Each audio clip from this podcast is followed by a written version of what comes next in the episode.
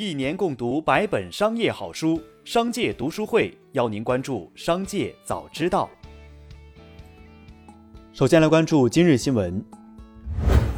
中国人寿员工实名举报公司造假事件引发广泛关注。自称在中国人寿嫩江支公司工作了十六年的员工张乃丹举报称，嫩江支公司存在保费造假、骗保套钱谋取私利、虚假增员、虚列费用、套取公司奖励及费用等问题。对此，中国人寿副总裁詹忠表示，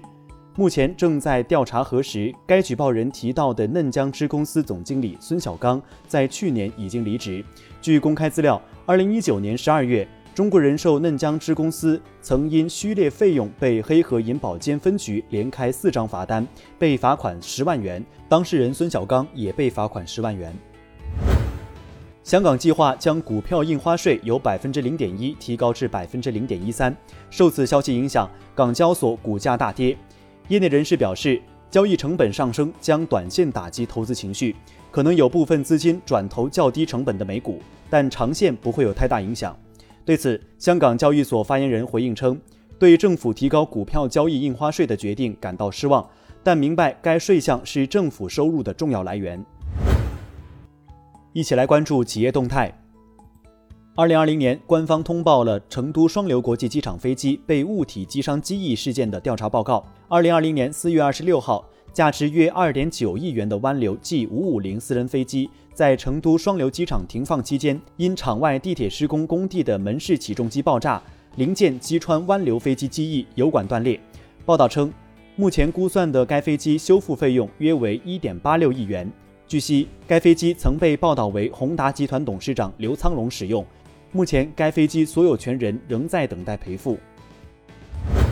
据媒体报道，贝壳已在重庆、郑州、上海、深圳、广州、成都等多个城市实行百分之三的中介服务费。对一个五千亿元市值的纽交所上市企业来说，全线提高中介费是否被用户接受，值得深思。二零一九年，康德新巨额财务造假案震惊行业，瑞华事务所由此走上不归路。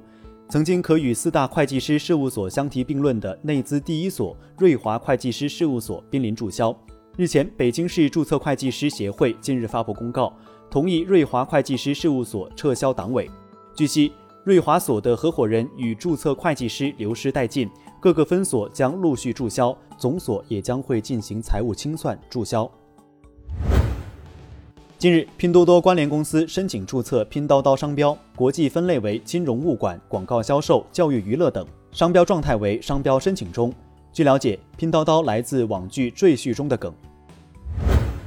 知情人士透露，猿辅导以超两千亿美元的估值寻求新一轮融资，计划在最新一轮融资中至少筹资十亿美元。对此，猿辅导回应称，消息不实，目前猿辅导没有正式的融资计划。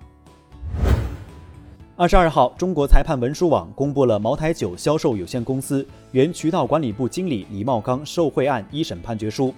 法院一审查明，二零零六年至二零一八年，被告人李茂刚为多个茅台酒经销商谋取利益，非法收受经销商所送现金人民币逾千万元，匠心茅台酒十件和美金二点五万元。判决书显示，李茂刚收受涉案财物大部分用于购置房产，其中五百万元先后购买了六处房产。案发后，李茂刚已退回赃款人民币八百七十万元和美金二点五万元。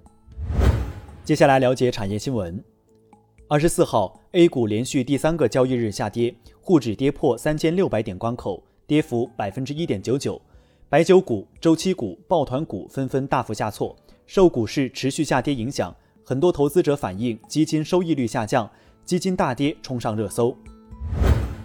据中国政府网消息，有网友反馈称，某些互联网平台为了快速拉拢人气，在其 APP 上以低于进货价进行销售商品，并给予代提点一定比例的扣点，使一些实体经济雪上加霜。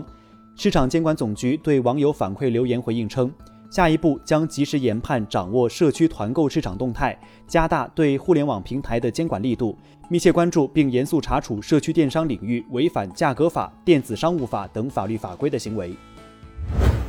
近日，对于每周休二点五天是否在全国推行，人社部在回复全国人大代表的建议中明确指出，进一步缩短工时标准尚不具备实现基础，不宜在企业中广泛推行。在当前经济形势下，缩短工时会加大企业生产经营压力，带来较高的用人成本和负担，影响经济发展。目前，劳动者每年可依法享受十一天法定节假日，最长十五天的带薪年休假，每周两天休息日，每年固定的休息休假在一百二十至一百三十天，约占全年时间的三分之一。一起聆听商界声音。早晚读书总经理李国庆谈如何科学的理财，表示，投资失败、理财失败是因为赌性太大。科学的理财方式应该是自有资金的百分之四十做不动产，百分之二十做现金储备，百分之二十做高风险投资，而有的人还借钱去投资，风险太大。宝马集团董事长、CEO 吉普策在 DLD 全明星大会公开质疑特斯拉，称他并没有在欧洲取得太大的成功。随着竞争对手在电动汽车领域的不断深入，特斯拉可能难以保持快速增长。行业内的成熟汽车制造商正在用更多的电动车产品来反击。